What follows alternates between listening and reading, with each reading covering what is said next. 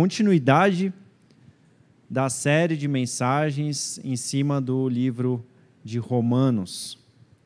O livro de Romanos, que é um livro é, escrito há tanto tempo atrás, mas um livro tão atual, e o sentido também da pregação de hoje tem a ver também com a nossa atualidade, o que a gente está passando, o que a gente tem vivido é, como, como país, como nação, também no dia de hoje.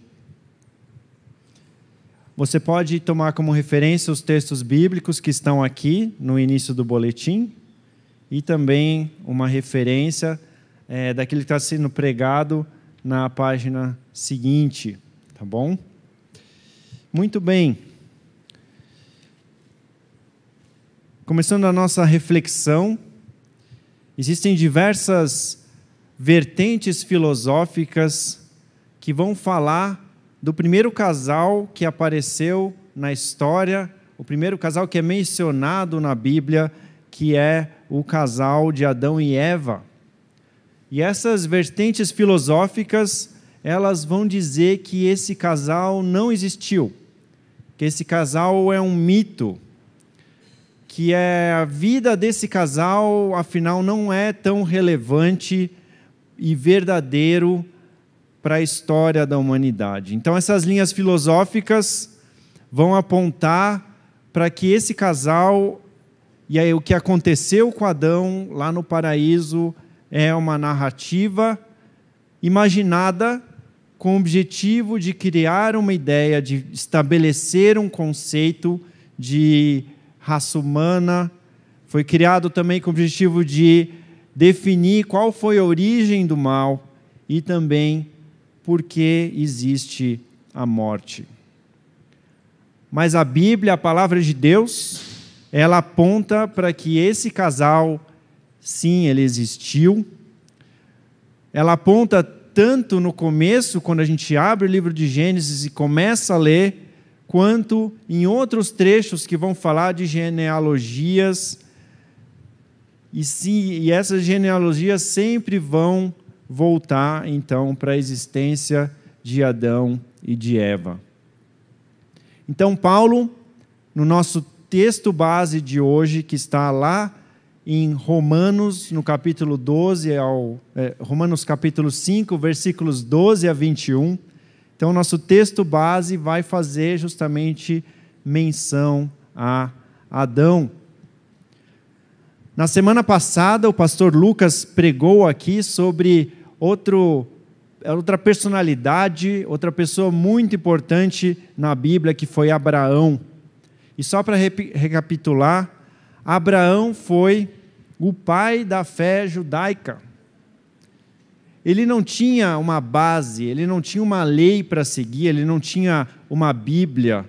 Abraão, ele estabeleceu a caminhada dele com Deus a partir da fé.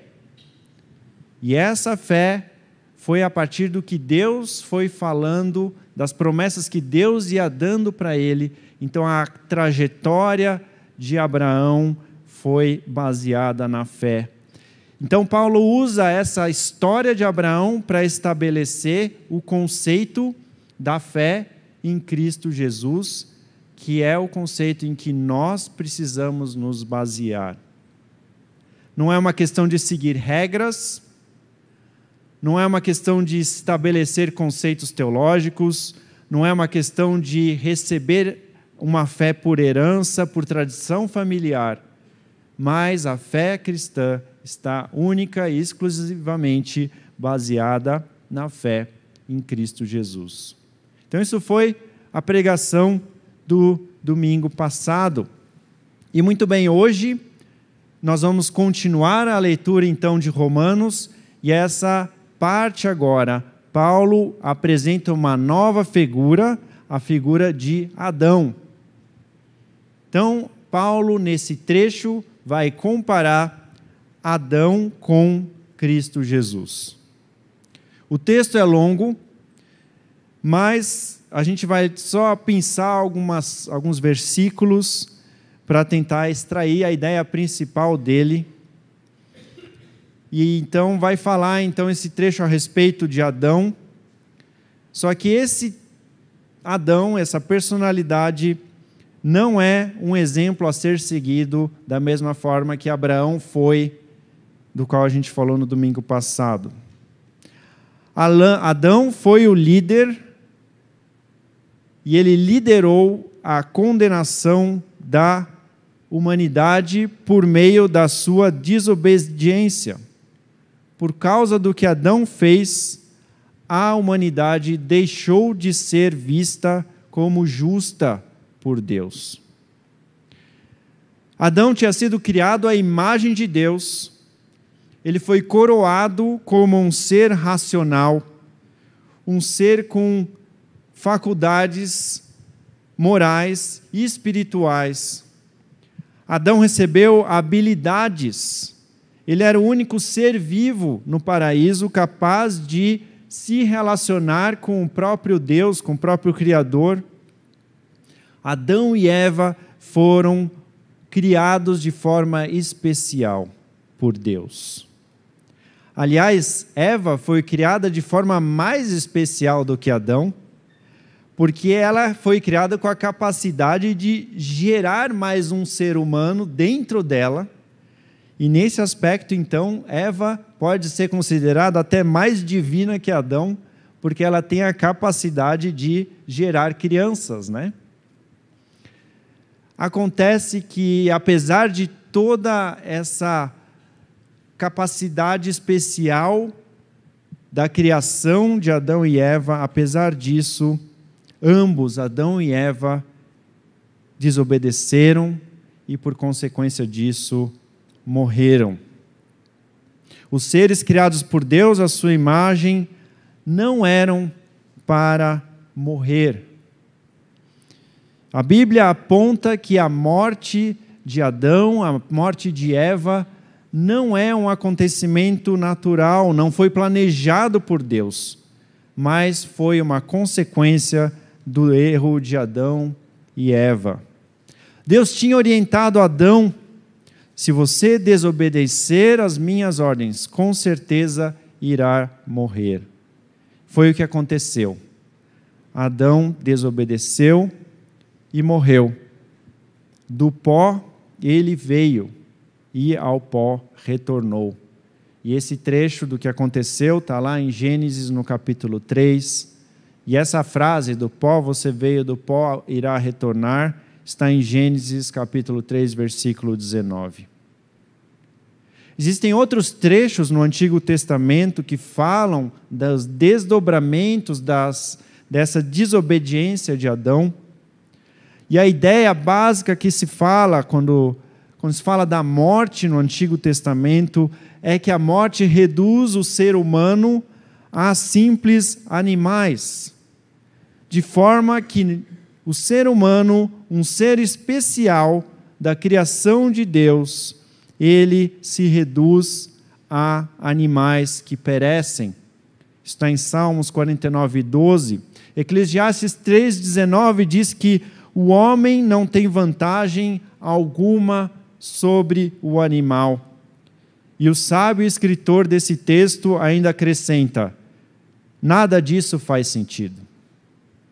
De fato, nada disso faz sentido, porque Deus tinha algo, algo em mente que era muito mais do que a degradante composição, decomposição do corpo do ser humano.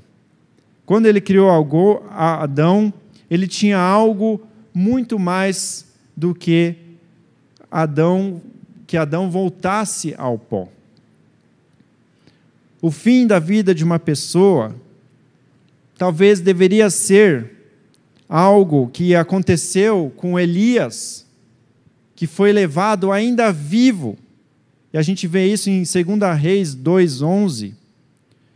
Aconteceram alguns casos de pessoas ao longo da história que são marcadas na Bíblia, duas pessoas que não experimentaram a morte por completo. E talvez o corpo de alguém, a imagem de Deus, seria talvez o corpo igual de Jesus depois que ele ressuscitou. Mas não é assim. Infelizmente, nós temos que ir a velórios, nós temos que ir a cemitérios. Isso faz parte da nossa trajetória. Mas dentro de nós, de alguma forma, existe essa certeza de que a gente vai ter que passar também por isso. Voltando a Romanos capítulo 5, lá no versículo 12, diz: Portanto, da mesma forma como o pecado entrou no mundo por um homem, e pelo pecado a morte, assim também a morte veio a todos os homens, porque todos pecaram. No nosso contexto ocidental, essa ideia de uma pessoa só errar, pecar, e a consequência deste pecado afetar todos é uma, uma ideia, um conceito um pouco questionado. As culturas ocidentais têm a tendência de individualizar muitas coisas. A fé, por exemplo. Nossa cultura diz que a fé é algo de foro individual.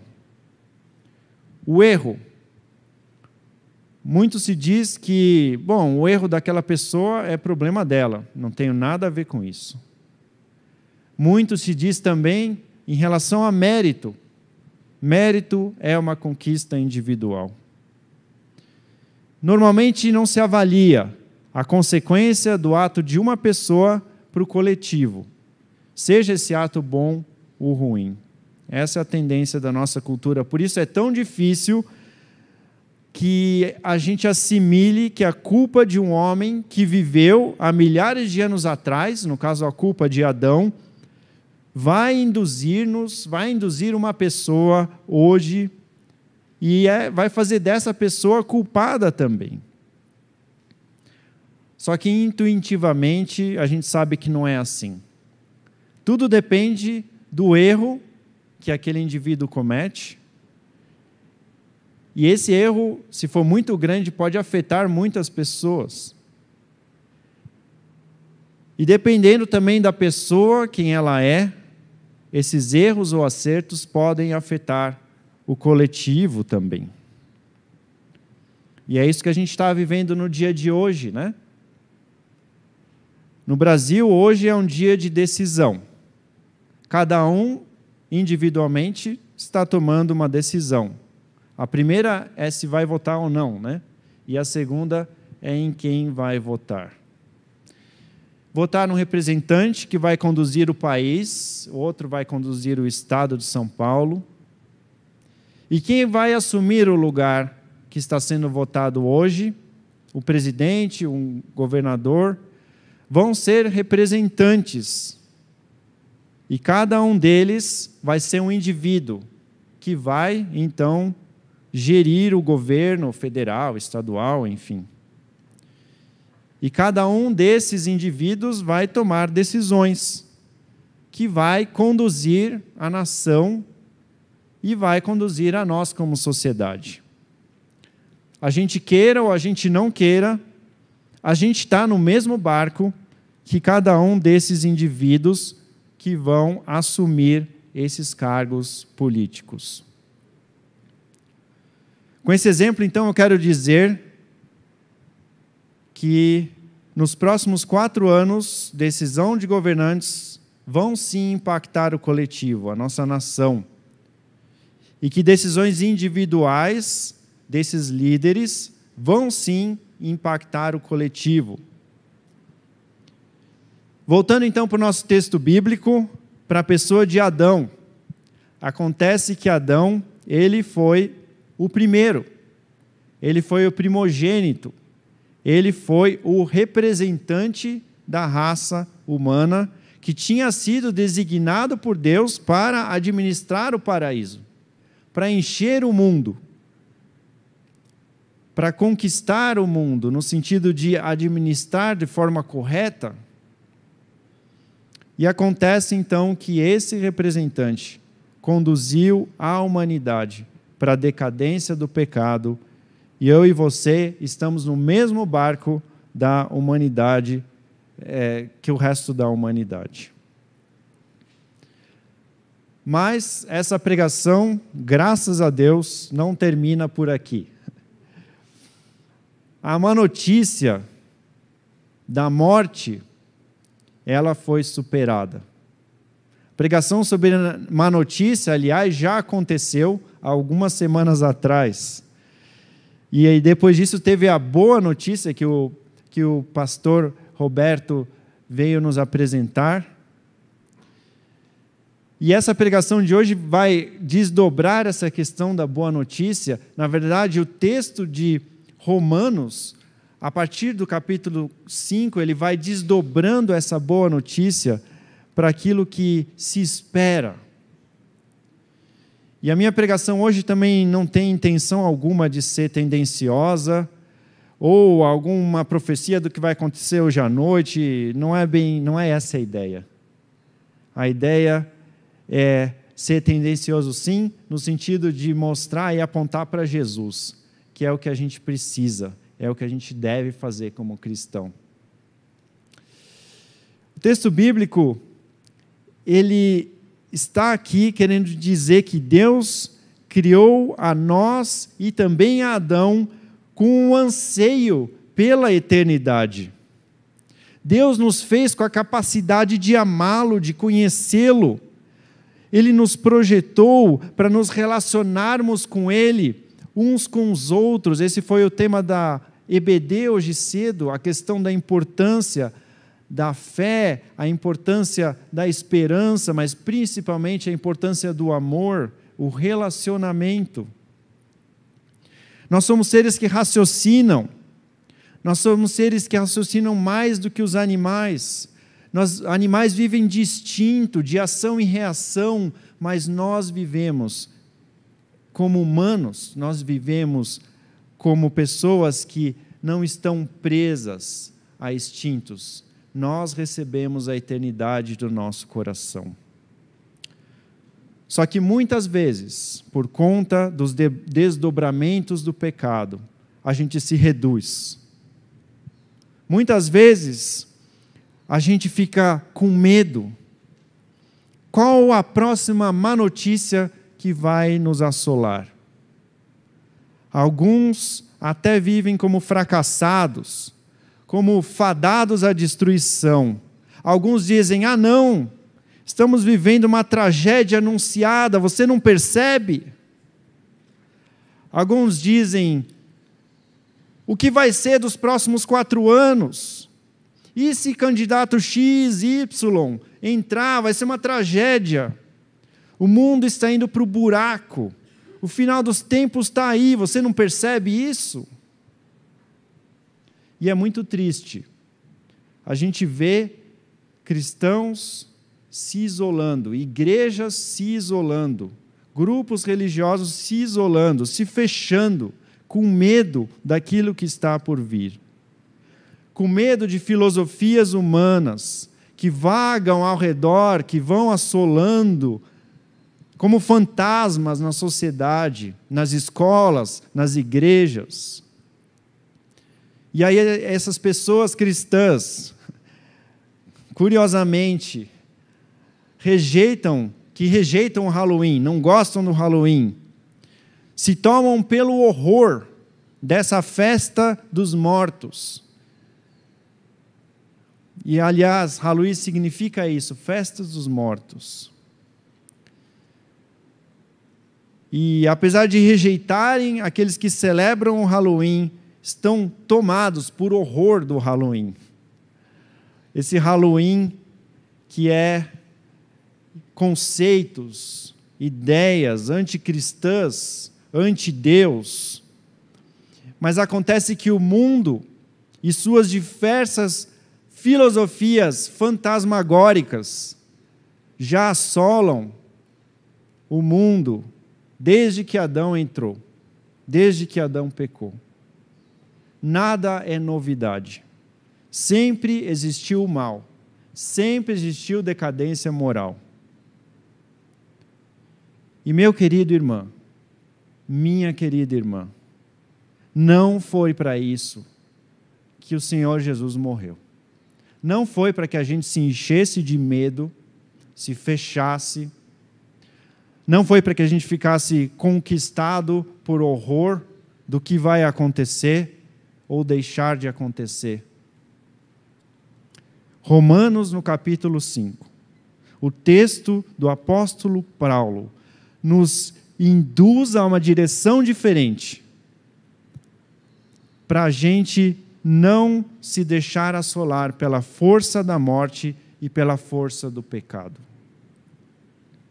O texto que a gente tem nossa frente, na nossa frente diz que o reinado da morte foi conquistado.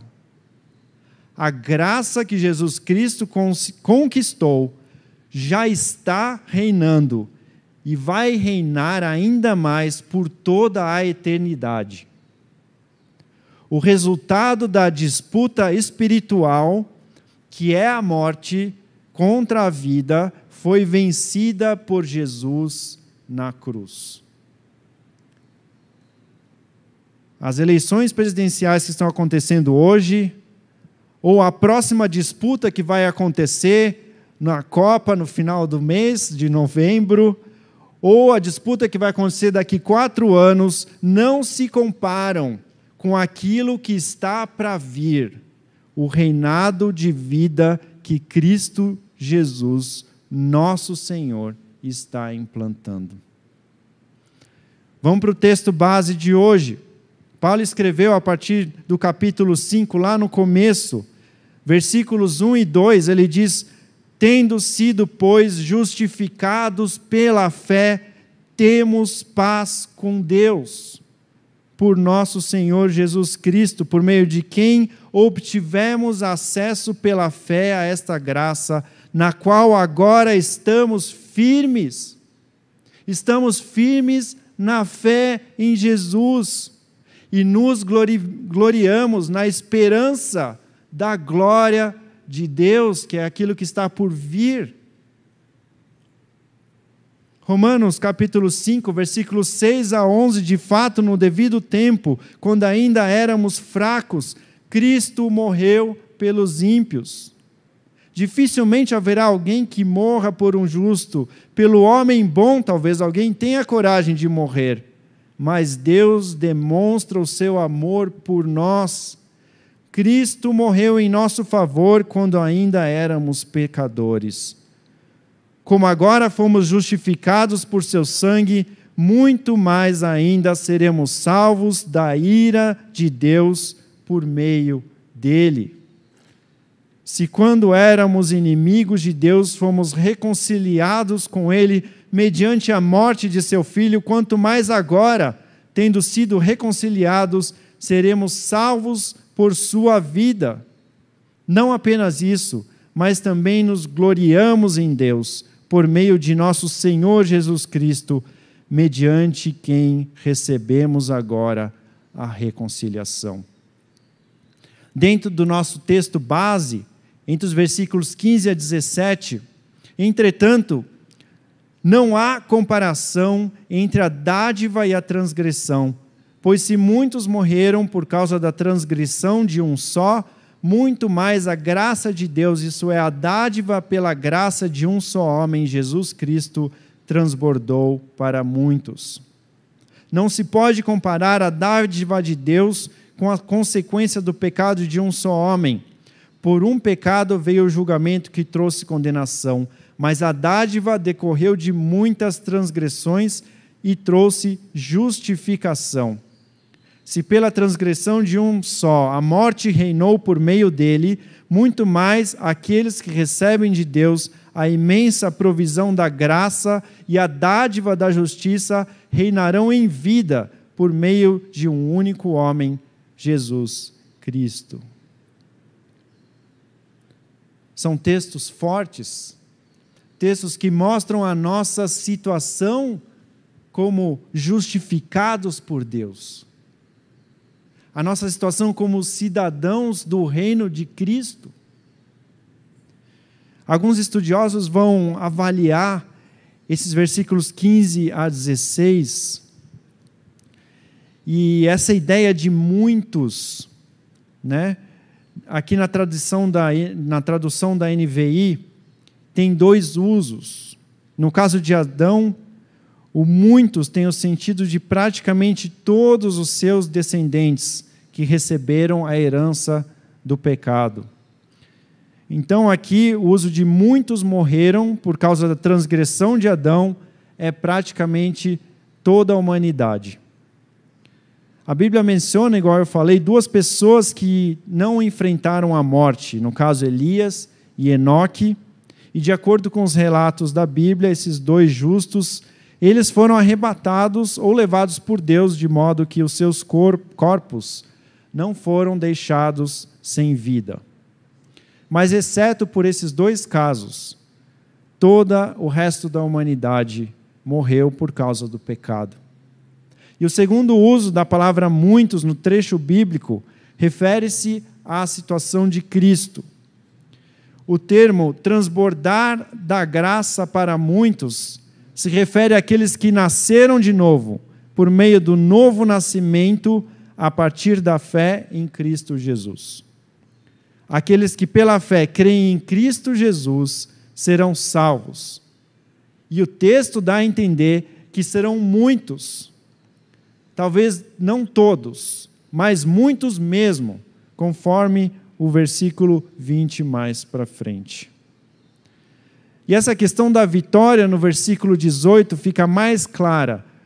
Lá diz: um só ato de justiça, ou seja, o que Jesus fez na cruz, traz vida a todos os homens, ou tem a capacidade de trazer vida a todos os homens que crerem em Jesus Cristo, cuja a obediência e a fé levam à justificação. E essa salvação de Jesus ele oferece para toda a humanidade. No versículo 17, existe essa tensão entre o reino da morte e reino da vida. E reinar aqui significa exercer autoridade. Aquilo que Adão fez ou deixou de fazer foi o que permitir que o pecado assumisse responsabilidade sobre sua vida e, consequentemente, sobre as nossas vidas também. A ausência de Adão, a passividade de Adão, a sua desobediência deu início ao reinado da morte na humanidade. E é sim um reinado forte e poderoso, mas, mas, Cristo não fez uma obra que é equivalente àquilo que Adão fez. Não, Cristo foi muito além. Enquanto Adão agiu passivamente, não obedeceu, não seguiu o que Deus tinha pedido, Cristo obedeceu, agiu ativamente e sua obra então superou o poder do pecado. No versículo 20, a gente lê que o reinado da graça transbordou o reinado do pecado. A medida da autoridade da graça é ainda maior que a medida da autoridade do pecado. Ou seja, a vitória da graça sobre a morte. É um fato que aconteceu na cruz, está gradativamente acontecendo e é um fato que vai ser consumado, finalizado, quando Jesus voltar. Como isso vai acontecer é um mistério. O versículo 20 dá a entender que o reino da graça será maior que o reino do pecado. E esse significado de maior, de superação, é um mistério para nós. Mas isso faz parte dos planos divinos e no dia certo, no momento certo, serão colocados em prática e aí sim a gente vai chegar nessa conclusão. É realmente a graça superou o pecado. O fato é que hoje, o reinado da graça declara nós que somos seguidores de Jesus, justos diante dos olhos de Deus.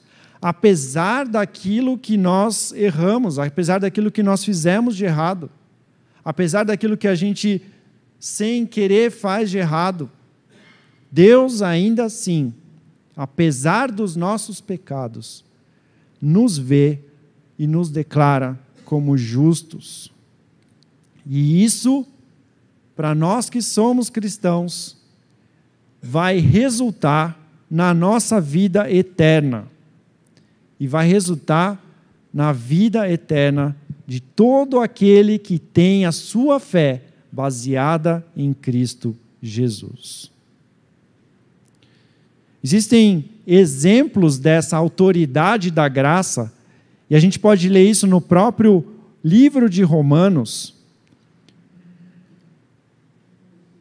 É um spoiler do que vai acontecer nas próximas pregações, na verdade. Mas em Romanos 8, de 9 a 11, diz: Entretanto, vocês não estão sob o domínio da carne, mas do Espírito, se de fato o Espírito de Deus habita em vocês. E se alguém não tem o Espírito de Cristo, não pertence a Cristo. Mas se Cristo está em vocês, o corpo está morto por causa do pecado, mas o Espírito está vivo por causa da justiça. Se o Espírito daquele que ressuscitou Jesus dentre os mortos habita em vocês, aquele que ressuscitou a Cristo dentre os mortos também dará vida aos seus corpos mortais por meio do seu Espírito que habita em vocês. Essa é a autoridade da graça de Jesus acontecendo na prática. Outro trecho que a gente vai falar no próximo domingo, Romanos 6, 20 a 23. Mas agora que vocês foram libertados do pecado e se tornaram servos ou escravos de Deus, o fruto que colhem leva à santidade e o seu fim é a vida eterna. Pois o salário do pecado é a morte, mas o dom gratuito de Deus é a vida eterna em Cristo Jesus. Romanos 6, de 20 a 23. Vejam que no final desse versículo 23, Paulo chama Jesus Cristo nosso Senhor. Isso porque no, nesse reinado da graça, Cristo é considerado rei. Ele é o principal e o primeiro agente desse reino da graça. Cristo é superior a Adão. Enquanto Adão é representante da humanidade caída, Cristo é o representante da, do reino da graça. É Ele que restabeleceu a vida. A graça de Cristo é superior ao pecado. A vida de Cristo é superior à morte. O trabalho de Cristo foi superior, muito mais efetivo do que a desobediência passiva de Adão. O trabalho da graça é muito mais eficiente do que a desordem que o pecado causa. A graça constrói, a graça refaz, a graça reconquista. A graça faz milagres, faz o impossível. A graça gera vidas transformadas. A graça conta histórias de vidas marcadas pela esperança. A graça dá testemunhos e esses testemunhos nos fortalecem. A graça nos dá ânimo. E a igreja não pode ficar guardando a graça para ela mesma. A gente, como igreja, é chamado a promover a graça de Cristo para esse mundo que a gente sabe que jaz no maligno.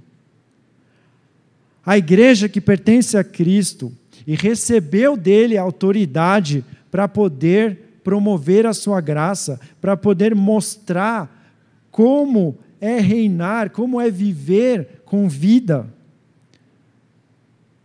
Viver com vida, reinar com vida, é promover essa imensa provisão de graça e dádiva que Jesus Cristo dá a cada um de nós. E como membros da Igreja de Jesus, temos sim que ser, ter o pé no chão temos que viver uma vida, um dia a dia, de forma coerente, de forma correta. Temos que lutar pelos nossos valores.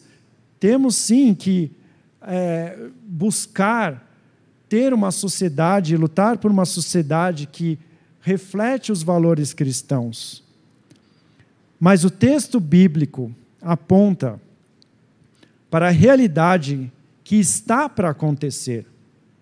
O reino da graça está aí e ele está chegando. Então, mais do que procurarmos ser bons cristãos, bons cidadãos cristãos, que servem à sociedade, sim. Mais do que isso, em primeiro lugar, somos chamados a sermos promovedores da graça e do reino da graça de Jesus. É um reino do resgate, é o reino do resgate da imagem do homem e da mulher. É o reino de vida. Não é um reino onde existe corrupção. Não é um reino onde existe passividade. Por isso, eu quero sugerir para que cada um de nós nos debrucemos, nos estejamos ligados à palavra de Deus, o que Deus tem para nos falar, o que Deus quer que a gente seja, o que Deus quer que a gente fale. E o texto de Romanos 5, de hoje, nos mostra que é importante que a gente tome o partido de Jesus Cristo, em primeiro lugar. Independente do que vai acontecer hoje no nosso país, independente do que vai acontecer nos próximos quatro anos. Talvez muitos de nós discutiram muito sobre política nos últimos dias, né? E talvez seja o momento da gente começar ou voltar a discutir sobre Bíblia, palavra de Deus, evangelizar, falar de Jesus. Vamos ser cabo eleitoral de Jesus. Para que as pessoas possam decidir por Jesus. Antes do dia da decisão, é, é, da eleição espiritual que vai acontecer. Para nós isso é mais importante. Vamos ser promovedor de Cristo e da sua graça. Porque Jesus nos mostrou. A vida não é sobre política. Se fosse isso, Jesus teria sido um rei, um político, mas ele não foi. Jesus foi promovedor da graça. E isso excede os nossos tempos, isso excede o nosso contexto. Então vamos seguir Jesus. A vida é sobre graça. Vamos falar sim ao reinado da graça de Jesus. E vamos sair para evangelizar.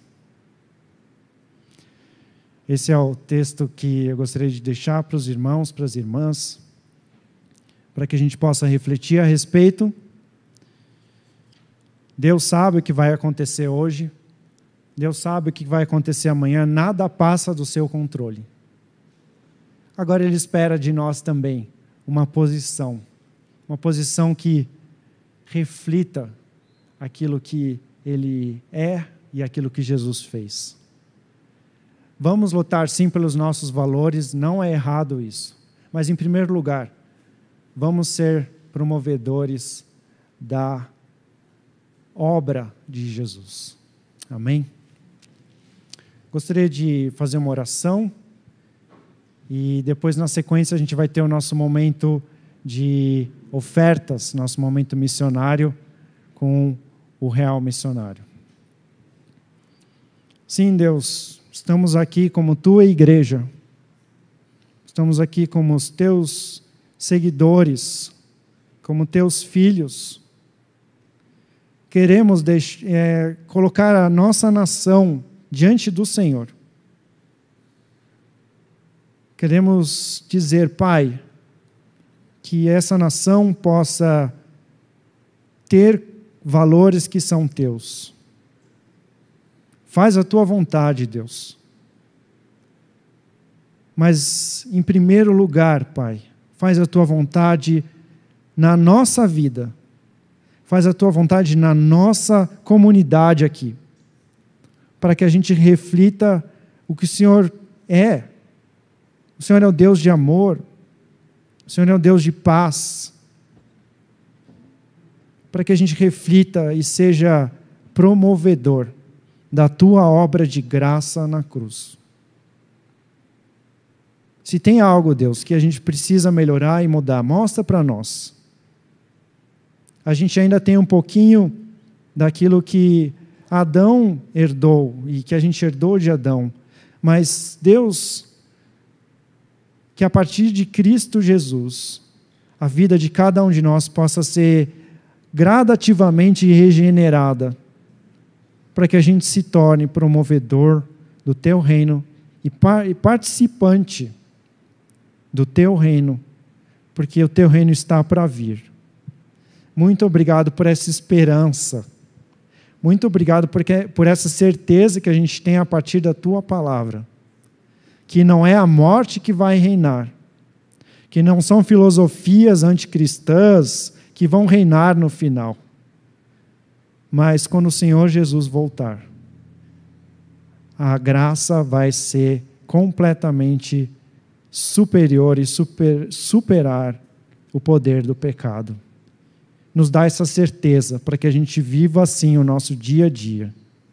Em nome de Jesus. Amém.